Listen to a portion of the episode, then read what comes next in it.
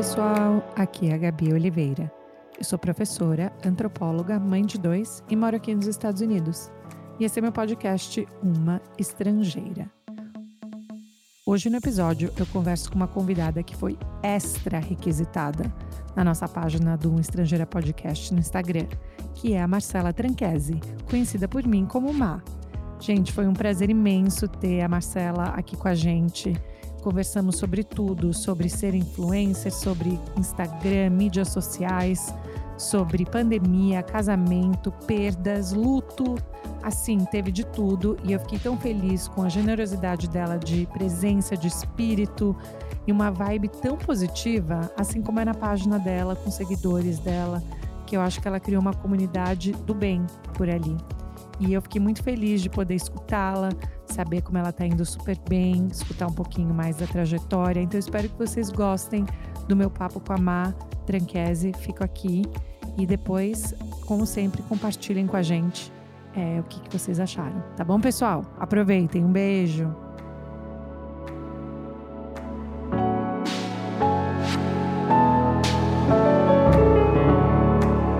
Eva, finalmente conseguimos a visita ilustre. Muito feliz.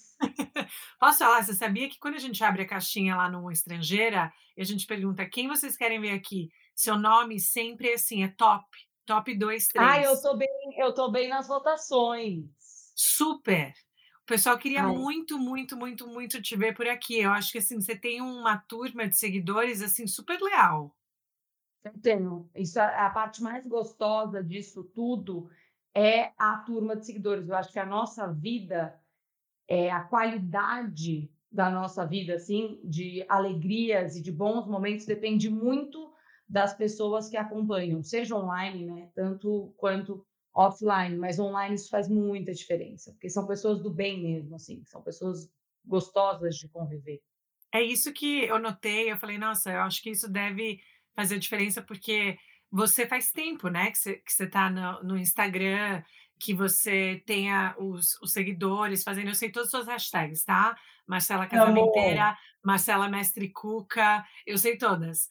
E, e aí você sente que você já precisou pensar um pouco assim, ah, eu não sei se é isso aqui que eu vou fazer né, no meu Instagram, porque não é o perfil dos meus seguidores, ou você acha que a sua evolução o pessoal também te acompanha? Eu acho que quando a gente começa, a gente tem que ter um assunto. Toda vez que alguém me chama, meio que para dar dica ou para conversar com o pessoal mais novo, que está começando e tudo mais, não agora com, com TikTok, mas quando o foco era realmente Instagram, eu falava muito disso, de você é, ter os assuntos definidos. Então, desde o começo, eu tinha as receitas, eu tinha é, moda, e tinha também dicas de lifestyle, uh, coisas de maquiagem. E eu pensava, a pessoa pode me seguir. No começo é tudo muito mais pensado, porque você, você precisa construir é, um conteúdo, né? Então eu pensava, a pessoa pode me seguir só porque ela gosta de receita. Hum. Eu não posso passar mais de cinco, sete dias sem postar isso, porque senão não tem por que ela continuar aqui. Se a pessoa me segue por causa de maquiagem, eu não posso passar também. Então, eu tinha meio que um intervalo entre assuntos, eu sabia que eu tinha que ter todos aqueles assuntos no meu Instagram. Mas eu acho que depois que você constrói a sua base, e depois que veio a história dos stories, que daí ficou realmente mais o seu dia a dia e a sua evolução mesmo na vida, ficou mais solto, assim, ficou mais fácil de criar. Mas ainda assim é importante você lembrar os assuntos que interessam, as hashtags e tudo mais. Mas eu acho que tem um, um misto de tudo. No começo, principalmente, é muito importante você ter é, em mente, assim, por que, que eu estou aqui? Porque é uma dúvida que co continua, assim, por que, que eu estou aqui? Será que é aqui que eu quero estar? Tá? Mas, no fim, é um lugar muito gostoso de se estar, assim, é uma troca muito gostosa, é isso que você falou você abre a caixinha, a minha seguidora lembra de mim. Não tem um carinho maior, porque o tempo é limitado. Uhum. Assim, eu vou ter uma hora, 40 minutos do seu dia hoje. A seguidora, depois de um dia que ela já fez tudo isso, ela já colocou as crianças, ela organizou a, loucura da manhã para a criança ir para a escola, ela foi trabalhar, ela deu atenção para o marido, ela cuidou da casa, ela trabalhou, ela fez tudo. Aí ela para e o momento de canso dela é comigo.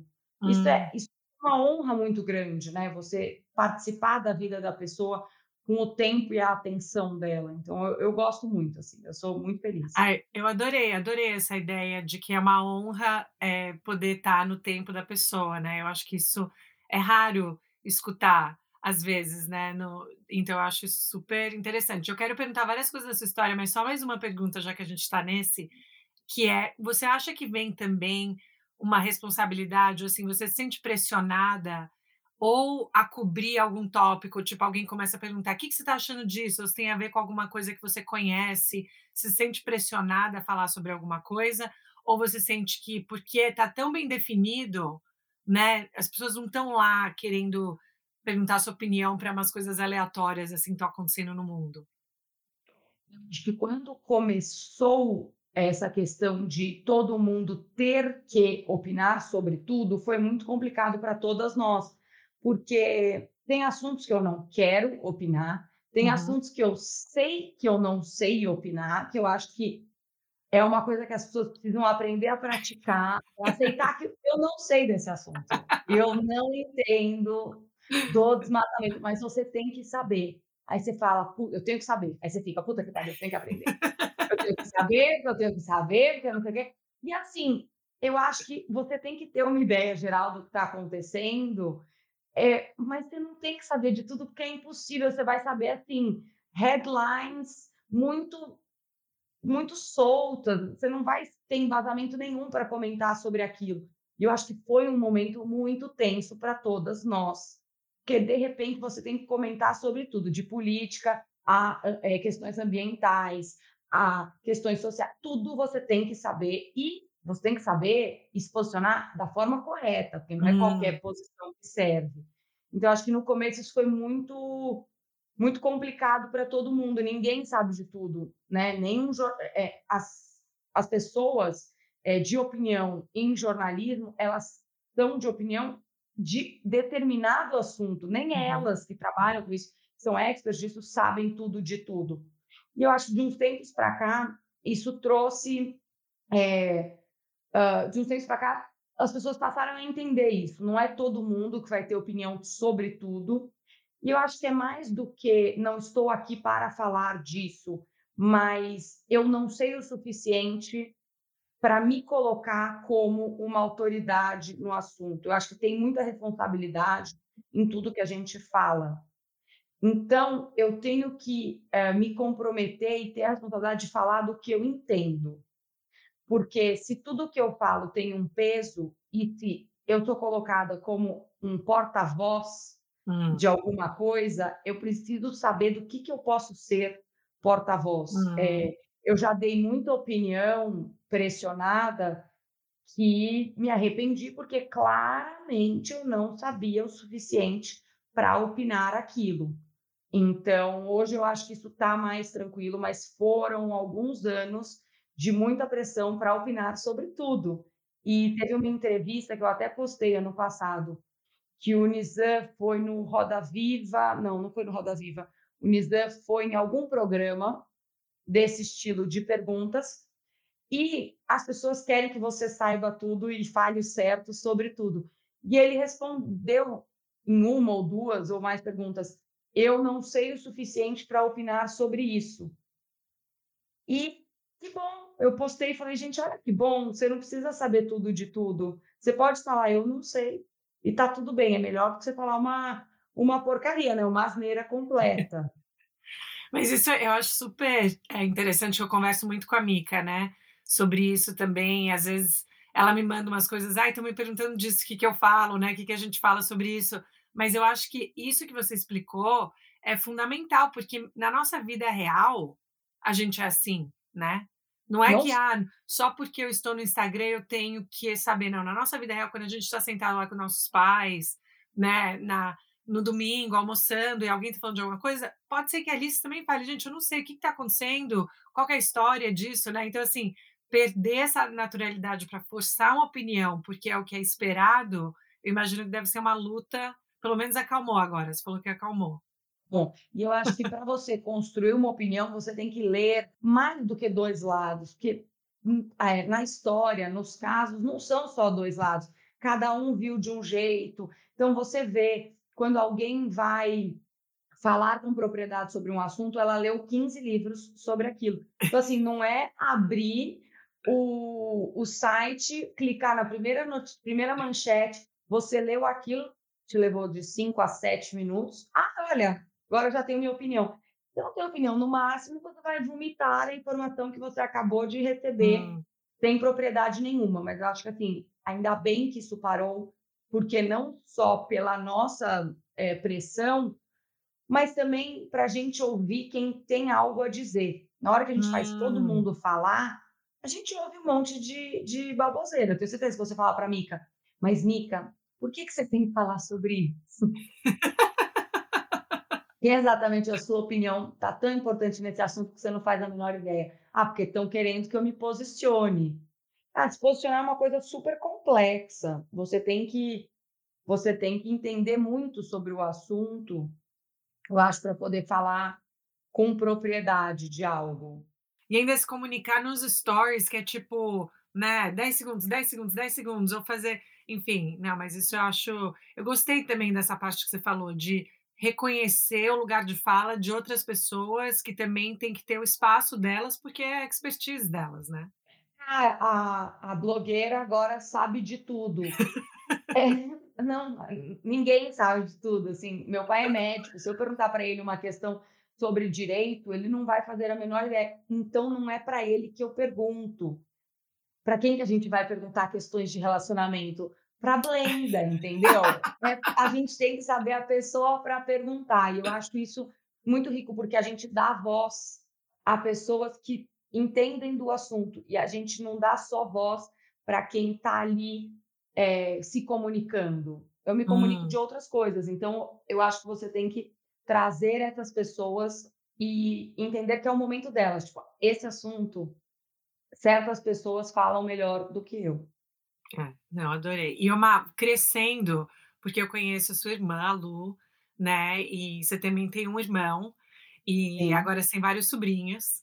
Muito e, e crescendo, você sempre soube que comunicação, que ou que se sabia que tinha a ver com moda, até é, pelo histórico da sua mãe, né, de ter sido essa pessoa tão importante na indústria. Você sabia que era isso que você queria se envolver ou demorou para você falar, não, olha, esse é o meu nicho, é nisso que eu tenho paixão, é isso que eu gosto de fazer? Assim, muito parecido com a Mica, porque eu sempre soube, de, depois de, sei lá, a partir dos 12 anos, eu sempre soube que eu ia trabalhar com comunicação, mas eu não sabia ainda o meu formato.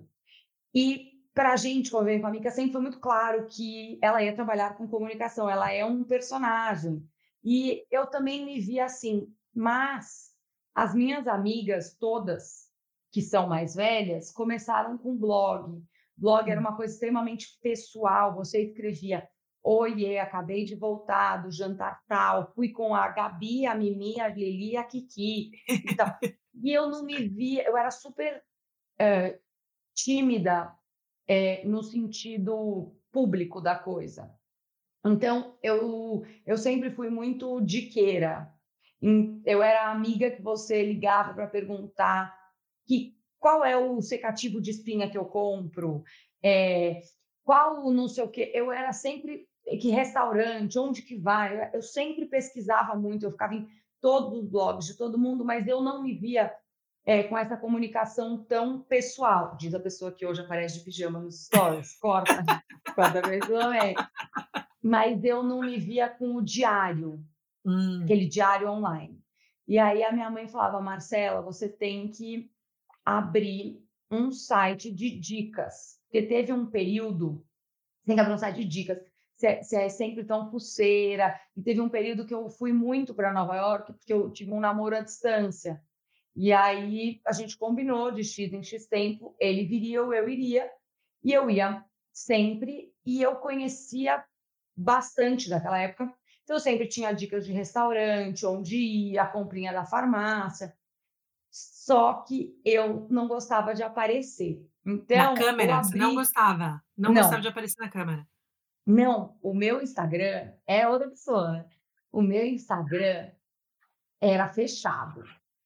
E aí a minha irmã já tinha Instagram aberto. Aí ela me marcava e as pessoas ficavam revoltadas e bravas porque o meu era fechado. Aí um dia eu abri. Um seguidor já me mandou, Marcela, eu te sigo desde a época que você não, não botava a cara aqui. Eu colocava imagens bonitas, assim, de coisas que eu via, porque eu pensava, eu não quero levar, eu não quero uh, me amostrar para a pessoa, eu quero poder levar a pessoa para os lugares que eu vou. Hum que é meio que o que a gente faz hoje, mas o jeito de atrair a atenção é colocando no, o nosso rosto. Né? Um post que você aparece numa paisagem chama mais atenção do que só a paisagem. São jeitos de você chamar a pessoa para aquilo. E aí eu comecei a postar, mas eu não eu era apegada na dica. Eu não quero postar esse restaurante, que esse restaurante eu gosto, não quero mostrar. Esse pode mostrar. Sabe no começo, quando você fala, isso eu vou guardar para mim? É. Aí passou um tempo, a Luciana falou, Marcela, não aguento mais as pessoas brigando porque seu Instagram é fechado. Abre, abri e continuei meio. Então, assim, eu mostrava o brinco que eu estava usando, mas era cropado, não aparecia a cara. Era muito interessante. Se você descer assim para 2012, 2011, você vai ver isso. E aí chegou uma hora que eu comecei a me soltar mais, eu comecei a aparecer mais e veio o Snapchat, que foi onde eu me achei. Hum. Porque o formato só fotos, sem historinha, sem voz, era complicado para eu conseguir me enxergar naquilo, assim, conseguir me passar é, pelo texto. E aí eu fui para o Snapchat e me achei. Falei, gente, é aqui, é no vídeo, é coisa fácil, é dica rápida. E era muito simples fazer o conteúdo. Então, eu abri a gavetinha de maquiagem, que eu tinha pouquíssimas maquiagens na época, fiz os stories, deu, sei lá, eu lembro que era um número, 12 mil é, prints. Hum, acho que hum. esse jeito aqui eu me sinto bem e as hum. pessoas gostam, então vamos embora. E aí comecei com o YouTube e me hum. dediquei muito ao canal do YouTube. Eu, eu entendi muito essa questão é, de ser presente, de constância nas postagens. Então, eu postava quatro vezes por semana, duas vezes por ano tem uma, um. Você tem que entender a plataforma que você está. Duas vezes hum. por ano tinha um, um, assim, uma, um evento que era o VEDA, que é Videos Everyday April e Videos Everyday August. Hum. E daí você posta um vídeo por dia é, nesses meses, de abril e agosto. E aí fui de cabeça, eu postava conteúdo, falei, eu não quero fazer um qualquer coisa, tipo, oi gente, eu tô aqui, hoje é dia 5 de abril, e eu fiquei meio à toa, tô meio gripada, então eu vou assistir um filme. Eu não vou fazer isso com o meu seguidor, eu vou fazer isso. Tipo, eu não vou cumprir o Veda com esse tipo de conteúdo. Então eu passava, sei lá, dois meses antes, eu passava um mês gravando loucamente. Então eu tinha, tipo, ah. 10 receitas hum. 10 coisas de maquiagem e 10 é, tags, que são aqueles vídeos divertidos do YouTube. Falei que eu tenho que ter conteúdo, tem que ser interessante, tem que ser legal. Então, eu aprendi muito a ter constância de postagem e de planejamento mesmo de conteúdo lá. Aí depois cresci muito no YouTube, mas acabou sendo um, uma plataforma de, muito diferente do Instagram, que daí também já incorporou o Snapchat nos stories. E eu, no momento, estou com ele um pouco abandonado. Mas, filho, YouTube, eu gosto muito de você, tem, tipo, muitos inscritos. Tá, tem 140 mil inscritos. Eu não esqueci vocês, gente, eu vou voltar. eu vou voltar, eu só estou pensando no formato, que a gente não fica louca, que agora veio o TikTok. Mas eu acho que eu, eu, eu, me, eu já me né, evolui muito da sua pergunta, mas eu fui me descobrindo ao longo dos formatos hum. e dos testes. Eu acho que você faz uma coisa e você solta, porque a reação do público também vai te estimular a continuar aquele conteúdo ou não. Então, às vezes eu posto uma coisa que fala, ai, gente, que besteira, será que eu posto isso? Aí você posta, faz o maior sucesso, você fala. Então, isso você vai testando muito também. Mas hoje eu, eu não largaria as redes sociais de modo geral por nada, porque eu acho que é uma comunidade muito legal, é, é uma turma muito do bem, assim, uh, tem um comentário ou outro, mas eu eu, eu sou muito grata porque o ambiente é muito gostoso, assim. Eu não posto uma coisa já pensando no hater que vem. Eu acho que eu Hum. consegui construir uma comunidade tão gostosa que quem é, é quem é hater geralmente tá, vem de fora, chega ali no Hum. meio do conteúdo e solta uma bomba, né? Daí você fala, acho que você não me conhece. E tudo bem você não me conhecer, mas claramente quem está falando isso está vindo, tá vindo de fora, então me sinto bem, porque sei que não sou isso. E aí acho que o segredo agora é, é sair, é não sair, mas é vir disso para criar um negócio pro mundo real, que eu acho que é Hum. que as meninas todas estão fazendo muito bem e é o próximo passo eh, de sucesso para todas as, as influenciadoras que construíram uma base sólida e de influência e de comunidade mesmo.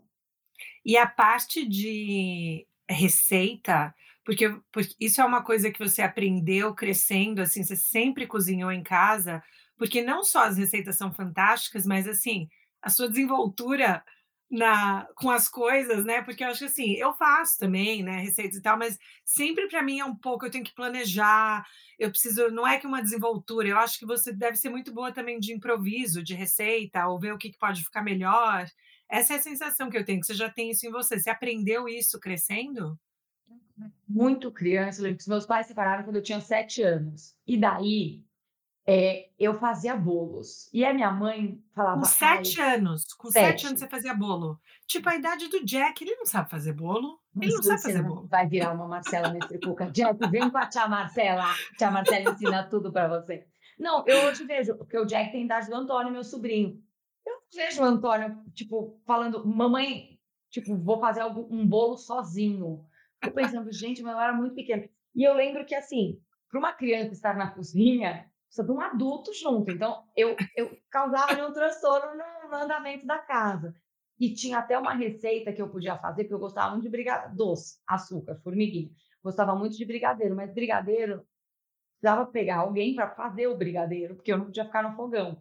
Então, tinha um- uma receita que chamava bombom de chocolate, que era um leite condensado com Nescau, só que não ia para o fogo. Para engrossar, você colocava leite ninho. Dia eu fui fazer com o Antônio. Eu descobri que foi uma lata de leite ninho, era uma bomba. Mas tudo bem, era uma delícia. Minha mãe deixava eu fazer.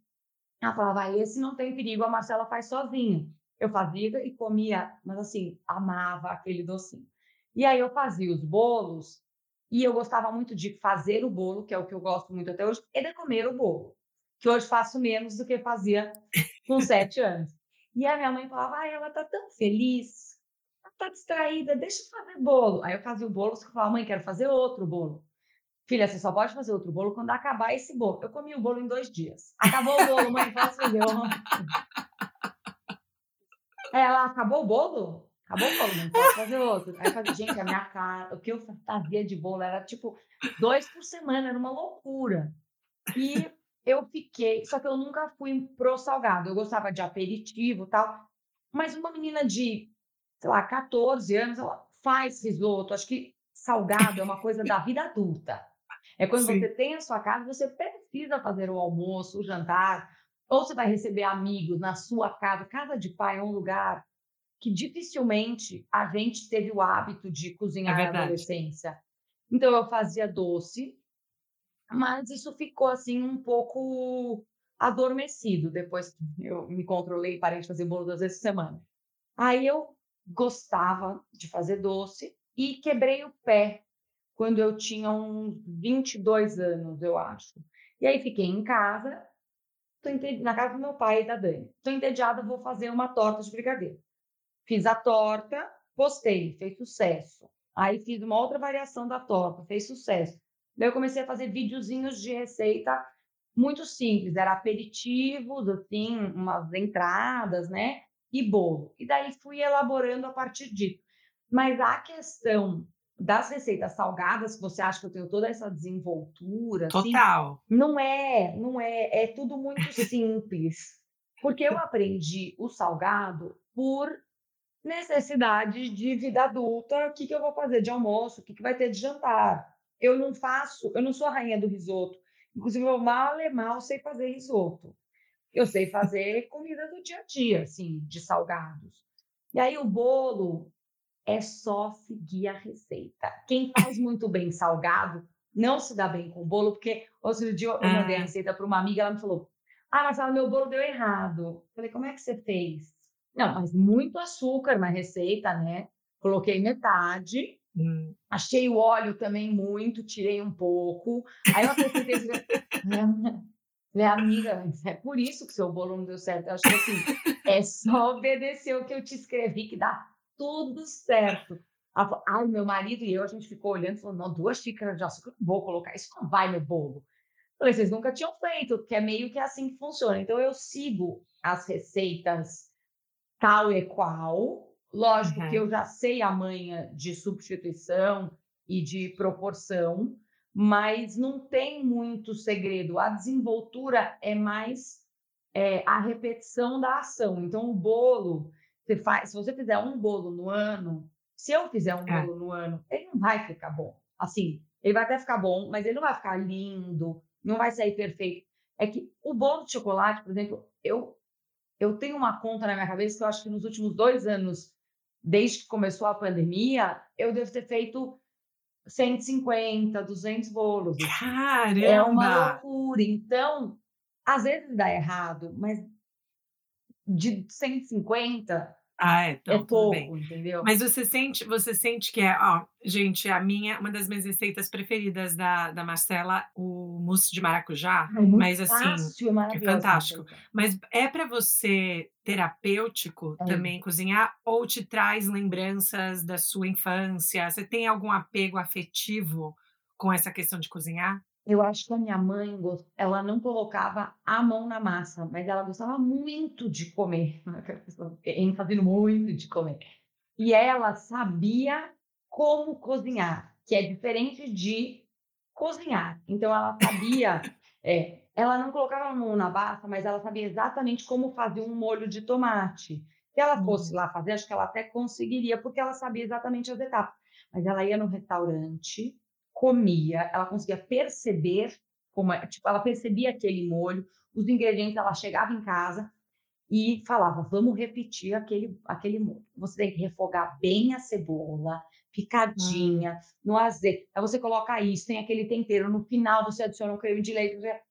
Ela sabia o passo a passo, então ela, ela gostava muito desse assunto.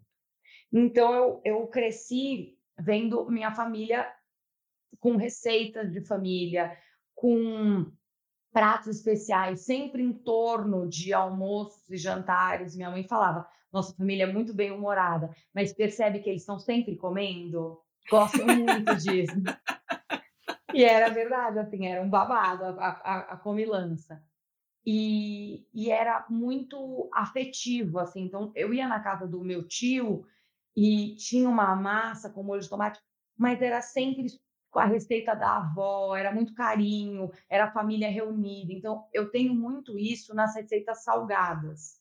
Hum. Eu acho que tem uma receita de um restaurante aqui de São Paulo que chama do Ecoque, que é uma massa com molho de tomate, camarão, rúcula e limão siciliano, que a minha mãe reproduziu em casa. Então, sempre que eu passo, eu lembro dela. Tem alguns pratos que eu lembro. Esse bombom de chocolate com muito leite ninho é, tem um, uma memória afetiva, assim, tem um gostinho de infância, mas as outras receitas não são para voltar nessa época. Acho que não é, hum.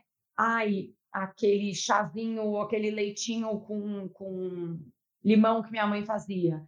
É mesmo terapêutico, assim. Eu hum. gosto muito. Tanto que hoje em dia, é, eu posto muitos bolos nos stories e as pessoas falam, como que você é, come bolo todo dia é, como que você faz, e a dieta. Eu não, eu não como bolo todo dia, eu faço muito bolo. E eu mando o bolo para casa das pessoas. Então, obviamente, eu não comi o bolo, porque ele foi inteiro. Isso é um alívio também, porque se o bolo ficar na minha casa, você vai de fatia por fatia. Gente, não dá para comer esse bolo. Inclusive, tem um bolo aqui em casa, pronto, que eu vou mandar para a mãe de uma amiga. Eu não posso comer porque ele tem que chegar inteiro na casa da pessoa. Sim. Mas eu gosto muito do processo. E eu entendi que eu não posso comer bolo com a frequência que eu gosto de fazer o bolo, mas que eu posso viver um momento terapêutico da cozinha, do carinho, do afeto, porque quem cozinha sabe o carinho que a pessoa e o tempo e a atenção que a pessoa colocou naquilo. Hum. Então eu gosto muito disso e às vezes eu não tenho nem para quem mandar o bolo, mas é um momento tão gostoso para mim. Ah, agora eu vou receber um monte de direct. Quando você quiser bolo, eu pego. Às vezes eu mando, gente, para quem quer bolo de chocolate? Eu quero Tá fazer. pronto. Eu quero É. fazer. Ou tipo, Nossa, o que você mandou, o que você mandou para a Mica, que a Luísa, minha sobrinha, acabou enfiando os dedos em volta, fantástico. Mas posso falar, a Luísa, ela vai ser a minha melhor cliente de bolos um dia, porque ela é apaixonada por bolo. Ela fala com uma alegria. A Mica falou, e a coisa que é assim, eu não sei fazer é bolo. Eu falei, não, Mica, você tem que aprender, pelo menos um bolinho. Aí a Mica sabe fazer uns bolos, faz pra ela e boio, boio, boio. Eu amo. Não, mas agora o pessoal vai querer mesmo. E aí quando, eh, porque isso, assim, para mim, como eu te falei, é uma das hashtags que eu sou super apegada à sua, que é a Marcela Mestre Cuca, né? E eu acho os vídeos, assim, super bonitos e tal. E aí você também tem a sua outra hashtag, que eu não sei como que tá por causa da pandemia, mas da casamenteira. Sete anos, olha, você se prepara para essa hashtag. Eu não tenho nem roupa para fazer na festa. Estou bem preocupada com essa hashtag. Como é que eu vou alimentá-la? Eu tenho 15 casamentos até setembro e eu caso em novembro, quer dizer. Ai, meu Deus, calma. E olha só, o que aquele ensaio que você fez de noiva. Gente, eu fiquei tão feliz porque é, assim que eu fiquei noiva, eu fiquei noiva numa viagem Quando que foi? em Para as agosto Maldivas, de não foi? 2020. Para as Maldivas. Aquelas Maldivas. fãs que seguem gosto, tudo. sabe? Tem gosto que saiba tudo. Quando a pessoa finge que não sabe, ficou noiva? Eu sei que você sabe, porque a gente está acompanhando a vida um do outro ali na rede social. Eu fiquei noiva numa viagem para as Maldivas em agosto de 2020. E eu fui. Tem, tem, tem várias questões, mas assim, eu não tinha ido nem para Angra por causa da pandemia. Eu estava com muito medo de viajar e o Rodrigo, meu, meu agora noivo, trocou de emprego, falou: vou ficar um ano sem férias. Eu ia no, em, em Veneza, no casamento que a gente teria tido em junho de 2020. Eu quero pedir numa viagem, a hora é agora. Depois eu não vou conseguir fazer a viagem e tal. Então ele veio para mim: vamos viajar na troca do emprego? Falei: vamos. Aí ele: vamos, vamos para Angra? Meu pai tem uma casa em Angra. Ele: não. Falei, vamos para o Ceará? Ele, não. Falei, Rodrigo, é o máximo que eu vou. Aí passei aqui num dilema, a Luciana tentando fingir que não sabia que ia ser o pedido, então ela meio que queria me empurrar para a viagem, ao mesmo tempo que ela não podia empurrar muito. Então foi, foi um Hum. momento engraçado. Cheguei nas Maldivas, não contei para ninguém que eu ia, para nenhuma amiga, para nenhuma turma, para ninguém. Porque na hora que você fala que você vai para as Maldivas namorando há sete anos, Hum. fica assim uma coisa meio. Ele vai pedir, ele vai pedir. Falei, olha, eu É. já acho que ele vai pedir, mas eu não vou externalizar essa ansiedade, essa expectativa, porque se eu falar para uma amiga, ela vai surtar e me Ah. todos os dias. Pediu? Pediu? Sim. Eu não quero, deixa eu lidar sozinha. Contei para, obviamente, a minha irmã sabia da viagem, sabia também que eu seria pedido. Meu pai sabia, sabia que eu seria pedido, mas eles agiram naturalmente. Contei para Maria Eugênia, minha melhor amiga, que fingiu demência. Falei, é bom porque eu sei que ela não vai forçar, né? Tá tudo bem. Ela fez, ah, minha filha é bonita. Fiquei noiva, contei no grupo das minhas amigas. Gente, vocês não sabem onde eu tô. Vocês não sabem onde eu tô. Eu tô nas Maldivas, fui pedida em casamento. Uma delas me chamou, a Ana Beatriz, e falou: Marcela, você vai ser capa da Vogue noiva. Falei, Ana, eu gosto muito de você, eu sei que você me acha super bacana, que você é minha amiga. Bom que você acha isso de mim, né? Vamos criar essa expectativa. Corta, um mês e meio depois, a, a Paula Merlo, da Vogue, me chamou para ser capa da Vogue noiva. E aí eu fiquei super emocionada. Foi a primeira vez que eu vesti é, vestido branco, assim. É super é, fashionista, mas você já consegue ali se enxergar de noiva tal. Foi, assim, super emocionante. Fico um ano na banca. Foram duas capas super bonitas. E aí, um Hum. ano depois, a Bazar Noiva me chamou para ser Sim. capa. Ah, é verdade. É. E da- foi essa que você deve ter visto mais recentemente, que saiu no final do ano. E aí eu fiz de novo esse ensaio. E o bom de ficar noiva dois anos e meio é que dá tempo de você fazer duas capas anuais. Você ainda vai esperar mais 10 meses até me ver noiva. Então, assim, eu estou muito feliz com esse assunto, eu fiquei muito é, contente com o resultado, acho que ficou lindo.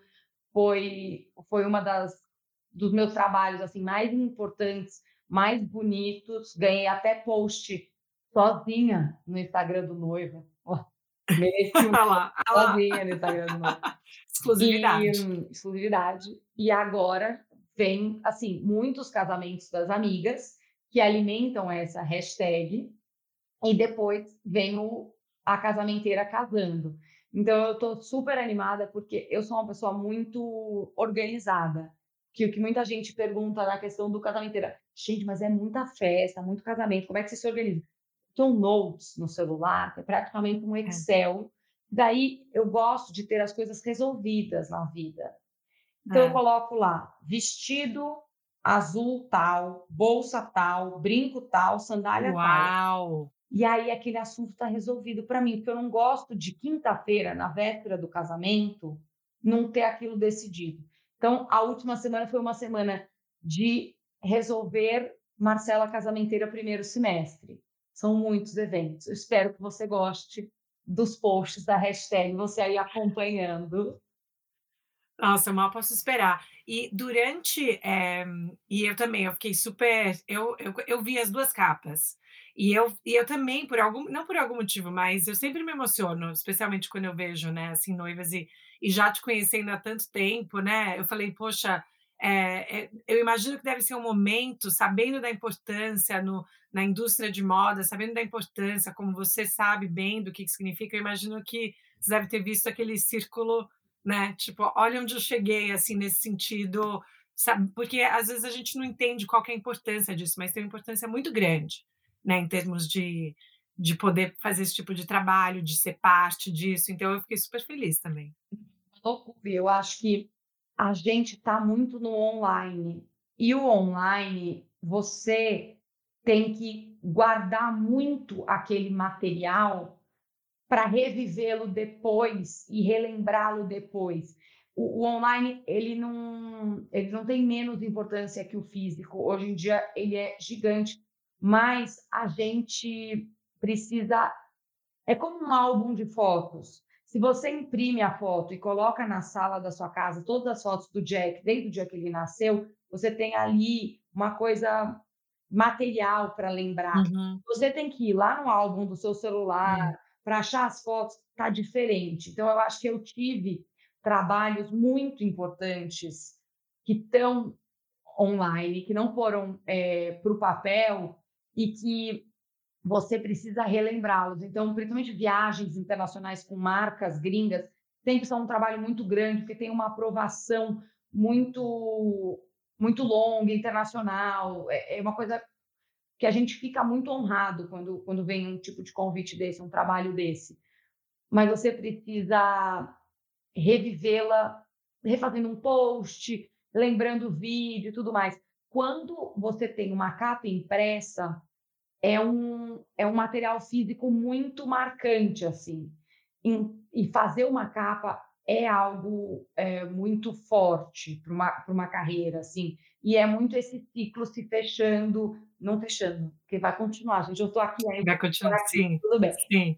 Mas eu acho que é isso que você falou, assim, é um trabalho de formiguinha que foi construído ao longo de muitos anos e olha, chegou na capa, porque e principalmente eu fui capa com a Lu da Glamour também foi super bacana, foi, foi minha primeira capa, super importante. E aí a gente ficou por dois meses na banca. E eu lembro que eu ia dia sim, dia não na banca para me ver. Na...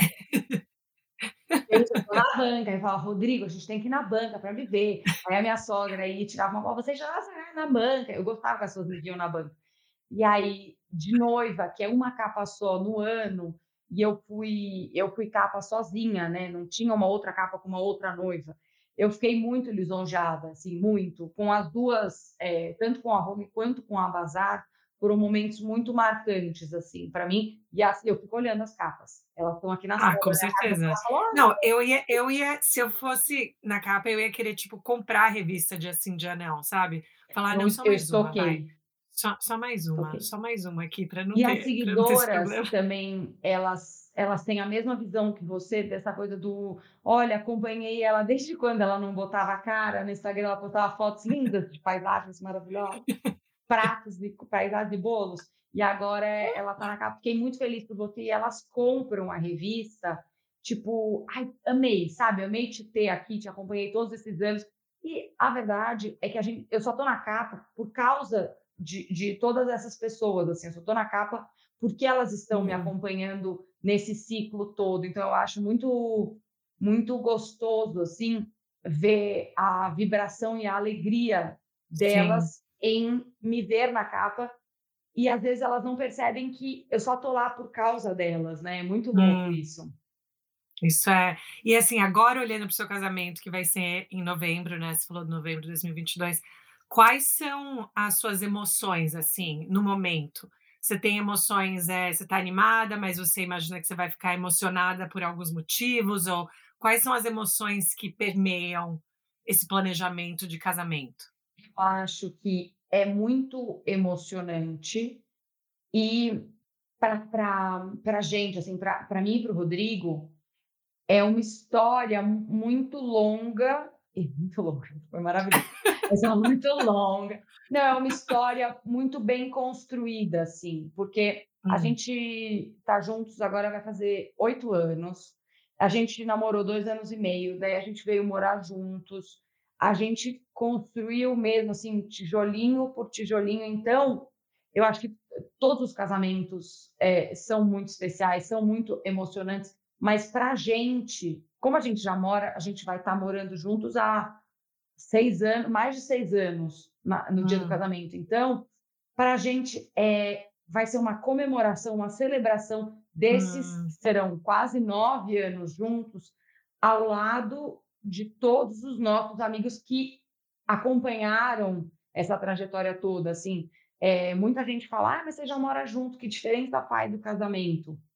Se não tivesse essa festa, se não tivesse essa comemoração, eu acho uhum. que tem uma questão do agora é para valer, porque a, a, passamos papel, marido e mulher, eu acho que muita gente vive sem o papel passado e vive muito bem, e, e acho que cada um faz o seu, o seu relacionamento, mas tem uma tem uma, uma formalidade de passar papel, né? É, que é diferente.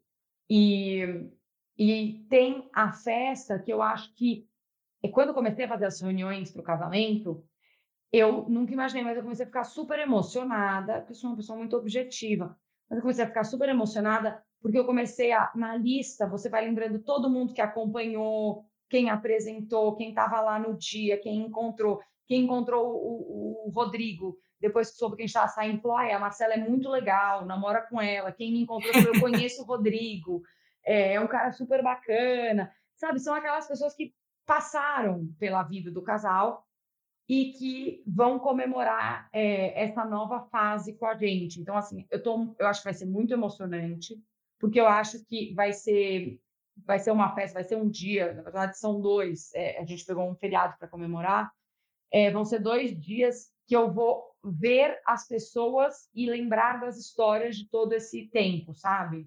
Então, acho que vai ser muito legal. Estou muito animada. É, isso é.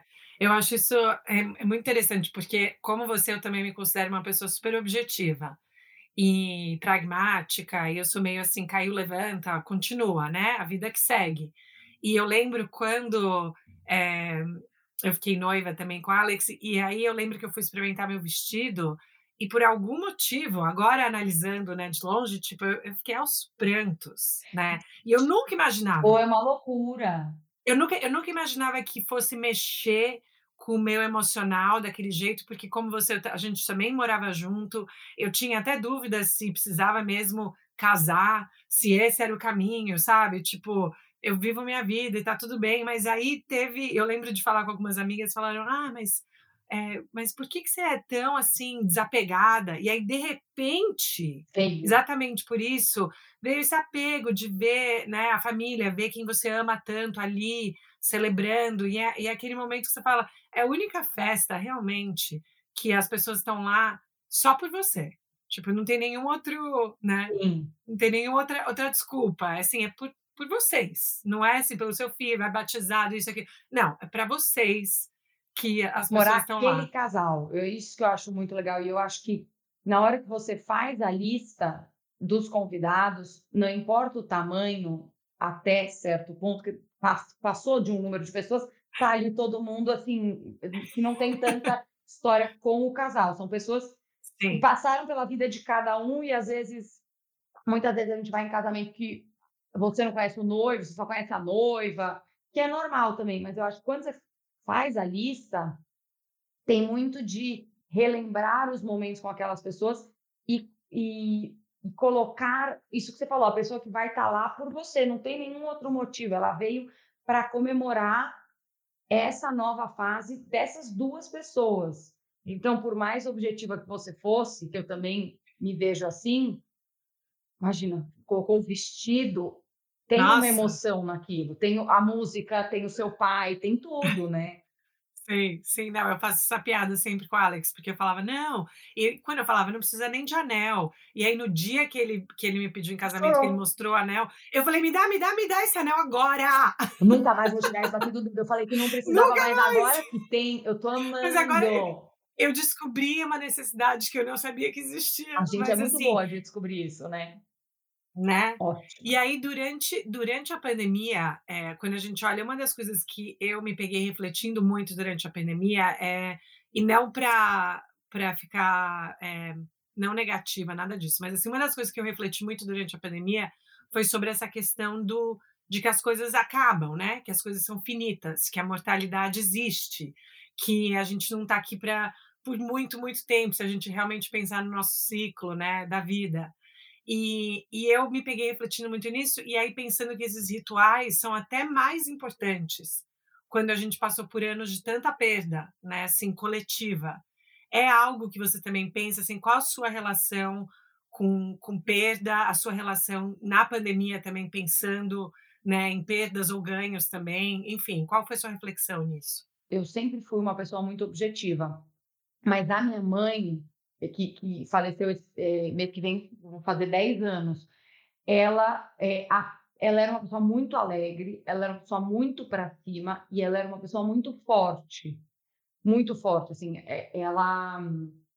Eu sou muito parecida com ela em várias coisas. Ela não, ela não gostava de chorar, eu detesto chorar. Acho, nossa, sabe por quê? Me dá uma dor de cabeça. Aí depois que chora, fala, chora que você fica leve. Ai, putz, depois que eu choro, me dá uma dor de cabeça, me causa um outro transtorno, a dor de cabeça, o olho inchado. Acho um saco chorar. A Luciana fala, ai, que absurdo, chorar é lindo, limpa a alma. Ai, putz, depois tenho que tomar uma Novalgina, porque me dá uma dor de cabeça horrorosa. Choro, eu tô toda vermelha. Eu sou uma pessoa muito prática. E eu acho que é, você aprende muito com as perdas, e eu acho que é, a vida adulta é entender que elas acontecem e é, de pessoas mais velhas, eu acho que nunca é, é, natural e compreensível você perder um filho, você perder um sobrinho, perder pessoas para baixo, né, da gente.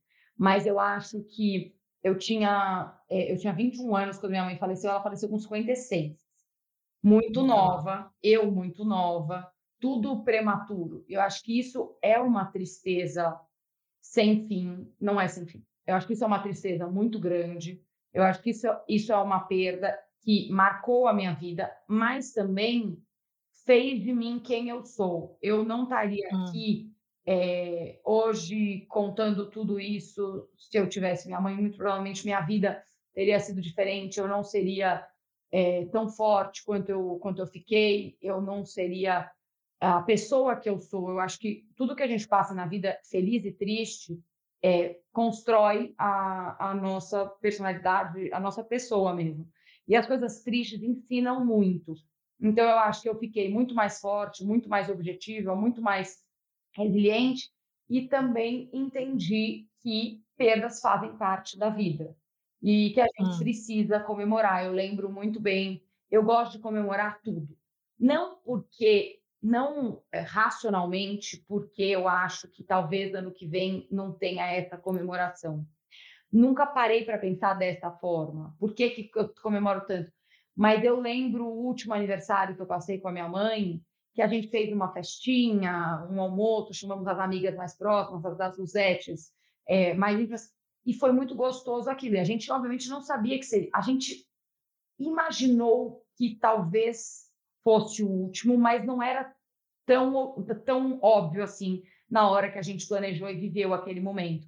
Quando aconteceu a, o falecimento dela, a minha tia olhou para mim e falou: que bom que, que, que a gente fez aquele aniversário para ela, que bom que vocês passaram hum. o, o Natal todos juntos, como ela mais gostava. Então, eu acho que esses momentos eles são muito importantes, mas talvez não objetivamente pensando nas perdas, hum. mas para guardar memórias também. É, a, a minha madrasta faz, que é a mulher do, do, do meu pai, os dois fazem um, como toda madrasta, era a mulher do pai, né? Expliquei muito bem isso. É, ó, mãe da mãe, a madrasta é sempre a mulher do pai. A minha madrasta, meu pai tem um, uma tradição, eles inventaram uma tradição, adoro inventar tradição, é uma coisa que a gente faz muito bem na minha casa. Eles inventaram um Construindo Memórias. Então, eles fazem programas muito legais com os netos, para hum. construir memórias com os netos. Então, o Antônio gosta de pedras. Ela levou ele numa loja de pedras que tem aquelas ametistas enormes. A Camila gosta de piruagem, aí você leva ela no cabeleireiro para pintar unha. Então, assim, são momentos que a gente guarda na memória e todo mundo depois lembra, ah, quando era criança, meu avô fazia isso, aí a minha tia sempre me levava para comer sorvete. Eu acho que tudo tem que ser comemorado e e eu gosto muito de construir essas, essas memórias, essas comemorações. Aqui na minha casa tudo se comemora. É uma loucura, assim. Para tudo tem uma festa. E eu acho isso muito gostoso porque você vive aquele momento, comemora aquele momento e também sei, no fundo, que nem tudo vai ser para sempre hum. com pessoas é, mais velhas. Então a gente tem que viver tudo, é, todos os momentos assim de uma forma muito plena e gostosa, né? Estar presente, comemorar. Gente, mais um ano de vida. Tudo bem que você está cansado, que, que seu aniversário caiu numa terça-feira, que é semana de prova, que não sei o quê. Mas pelo menos alguma comemoração e algum algum registro daquilo eu gosto de fazer, assim, eu acho muito legal. É quase que eu adorei isso. Vou também roubar essa ideia do construindo memórias. Muito adorei. Porque o que eu acho interessante é que quando eu vejo, por exemplo, a gente vê, né, hoje em dia, sei lá, alguém famoso que é, falece, daí todo mundo no Twitter começa a compartilhar as memórias, né? Ah, eu conheci quando a pessoa fez isso, aí coloca foto, daí eu sempre fico pensando, não seria incrível se a gente tivesse feito isso em vida? Né? Porque a pessoa não está aqui, é, tipo, tudo bem, vale a pena fazer o tributo? Sim, o tributo é importante como é, é, manutenção de memória, né? E tudo isso fantástico. Mas eu fico pensando, por isso que com a questão do casamento é essa, é você em vida sentir esse amor coletivo que está vindo, né, para vocês em vida. O tributo, ele é muito gostoso. Assim, quem já passou por um luto sabe disso. É muito é, é um abraço muito grande e muito confortante a hora que alguém próximo seu falece e você vê as pessoas que num dia qualquer da semana mudaram a agenda, os compromissos para estar num velório, às vezes num enterro, numa missa de sétimo dia, para prestar aquela solidariedade ou para fazer uma postagem. É um momento muito importante e é uma coisa que eu falo para as minhas amigas que, graças a Deus, não perderam ninguém. Quando alguém próximo, amigo, colega, perde alguém, vá vai, hum. se você é muito próximo, vai no velório. Se você não é tão próximo, vá na missa de sétimo dia. Eu falo das, dos rituais católicos, né? Mas assim, vá na missa de sétimo dia. É super. Ah, mas eu nem estou tão amigo. Não importa. Para a pessoa, ela nunca hum. vai esquecer que você foi. E para a pessoa, aquele volume é muito importante. Que você seja mais hum. uma pessoa na missa, mas que a igreja esteja cheia. Para quem perdeu, é muito relevante aquilo. E eu acho que isso do tributo é o abraço que a, que, que a família ou as pessoas mais próximas sentem, mas o aniversário seria, por exemplo, um outro momento que Porque Hum. quem recebe o tributo, lógico, a pessoa que faleceu recebe as boas energias e o carinho, mas ela em vida poderia receber esse carinho num aniversário, por exemplo. Uhum, Você manda uma uhum. mensagem de parabéns e lembra uma historinha com a pessoa. Ai, lembra, foi uma Hum. pessoa maravilhosa, porque quando eu precisei, meu primeiro emprego, você estendeu a mão. e- São, são essas historinhas que eu acho que a sua ideia é muito verdadeira, assim, para a pessoa em Hum. vida é, se sentir querida. Mas o tributo é muito importante para quem fica também assistir o carinho. Então, eu sempre falo, faça o tributo, é, preste solidariedade e, se puder, vá pessoalmente ou mande flores, faz alguma coisa, mesmo que você não seja tão próximo, porque a pessoa que perdeu é, vai, não só ela vai lembrar de você nesse momento, mas ela vai se enxergar mais abraçada. Eu acho isso muito Hum. importante, muito. Poxa, isso eu não tinha pensado dessa maneira e achei fantástico. E adorei também, vou te copiar em outra coisa, que é essa coisa de falar blogueira. de falar parabéns falar parabéns e contar uma ao invés de só fazer os votos, né, mas falar contar alguma memória compartilhada. Que que ótima pessoa não ideia. lembra, tem muito isso. Às vezes, outro dia, a Chantal me mandou uma mensagem super bonita, me agradecendo porque eu ajudei. Ela sofreu um acidente numa cozinha industrial e se queimou. Uhum. E aí ela largou a culinária. E ela me encontrou numa balada no final de semana e contou: Nossa, tô ferrada, não sei o quê, preciso de trabalho, mas eu não posso mais trabalhar com cozinha, tá? É, gosto tanto da, das luvas. Falei, deixa eu ver, vou marcar uma entrevista para você na semana que vem. Eu não lembrava de nada disso, minha memória não é muito boa para passado, assim. E aí ela fez a entrevista na segunda-feira, conseguiu o emprego, trabalhando na Ruas, ela, ela atendeu uma pessoa que gostou muito do jeito dela, que levou ela para Aredo, que foi onde ela começou, foi da Aredo que ela virou influenciadora. Eu, eu nunca Uhum. lembrava disso. Ela me contou, falei, nossa, Chantal, eu não lembrava, mas que gostoso, né, ouvir uma história dessa. Então, faça isso também. Vamos praticar É. isso do, da- do Eu parabéns adorei. com historinhas, gente. Com a historinha, gente, vamos fazer isso. Mas, Omar, eu sei que a gente está aqui no horário e você já foi ultra mega generosa aqui com seu tempo e e essas orquídeas maravilhosas aí Uma atrás. morreu, mas a gente vira e só mostra a que tá viva, gente. Adorei, adorei. Mas fala pra gente, antes da gente fechar, se tem tem coisa eu acho que você já está super ocupada esse ano, vendo todos os seus projetos acontecendo. Tem coisas aí para o futuro que você está animada, pensando, considerando, tem sonhos, Muito. assim, hashtag coisa boa vindo por aí, mas não dá para Hashtag contar. projeto secreto. Eu amo projeto secreto. Porque toda vez eu penso, a Gabi daria muita risada da minha cara. Gente, hoje eu passei o dia todo em estúdio. Essa semana tá uma loucura. Não posso mostrar nada para vocês. Quando eu puder contar, eu volto aqui. Tem coisa que me dá mais. Porque aí o projeto sai, eu fico pensando, nossa, era isso? Aqui- É, né? Ai, nem me fale, porque ó, eu entrevistei meu pai e a Mica, né, semana passada, e eles também falaram: ai, vai vir uma marca, não sei o que, e não falaram. Eu, fico falei, muito gente. nervosa com a Mica, porque com a Margot foi a mesma coisa. Eu, gente, eu sou amiga pessoal da Mica há 20 anos. Eu encontrei a Mica e falei, Mica, e aí, o que que é? Ah, é uma coisa nova. Eu, Mica, mas o quê?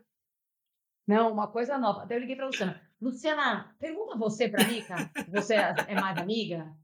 Ah, porque eu cheguei depois. Pergunta o que que é. A Luciana me ligou. É um projeto secreto, filha da puta.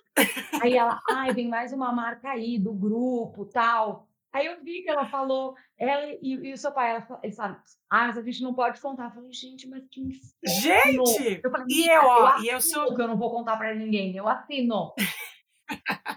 Achei fantástico. Não, mas adorei. Um Mas tem coisas tem, vindo, tem então. projetos, não, Esse- essa é a a conclusão. conclusão, não, eu tentei é, né, trazer para o mundo real, te- tentei é, lançar, ano passado não deu tempo, não consegui, mas esse ano estou, tem coisa boa vindo por aí, Gabi. Então vamos ficar ligados, gente. Aí qualquer coisinha que eu fizer também, eu posso falar que era coisa boa, caso não vá para frente. Tem esse segredo também de você deixar o projeto secreto. É verdade. Eu, eu, eu faço projeto. piada, mas eu tenho um monte de, super, de superstição, entendeu? Eu tenho. Tipo, eu não gosto de ficar contando também.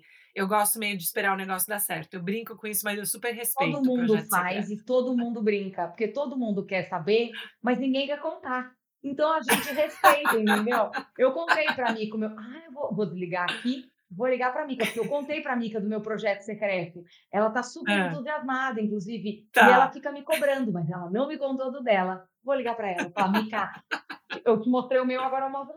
Não, mas adorei, de verdade. Não, mas tem. Eu acho que a loucura do dia a dia é você conseguir fazer caber o projeto na correria. Então, você precisa se programar para estruturar tudo. Então, tem coisa boa. E acho que, então, Vamos combinar que quando a coisa boa chegar, você volta e a gente fala sobre essa parte empreendedora e como você está vendo. Gente, eu eu nem, disso que você está falando aqui. E já tô com convite de volta. E já tô, já tô mais essa questão de, desse processo, né? De como influenciadora. Eu não tinha pensado também nessa maneira que você falou, que é trazer para a vida real. Então, fazer algo material, né? Que. Alguma coisa que você um consiga é, produto. É, escalar também. Sim, que venha disso.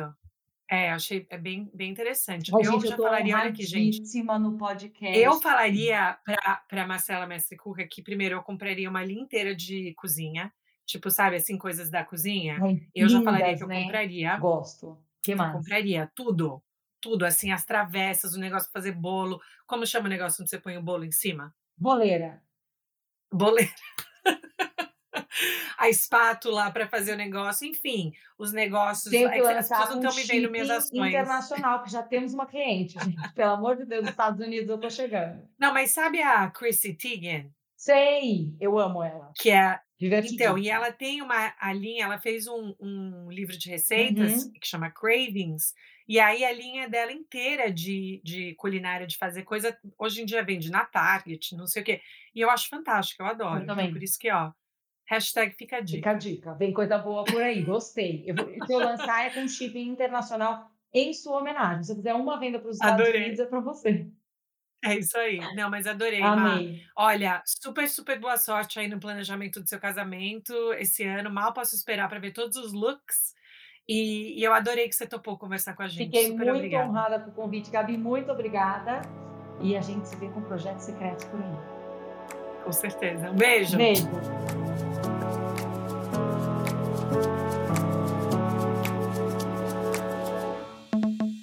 Pessoal, demais, né?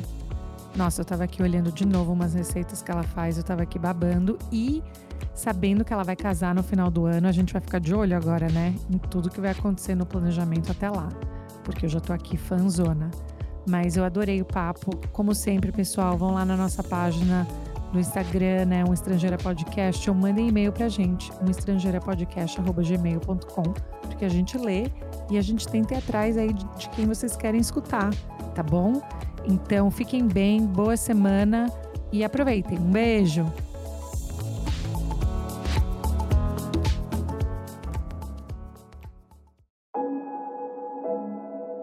Esse podcast foi editado por Fábio Guerrara.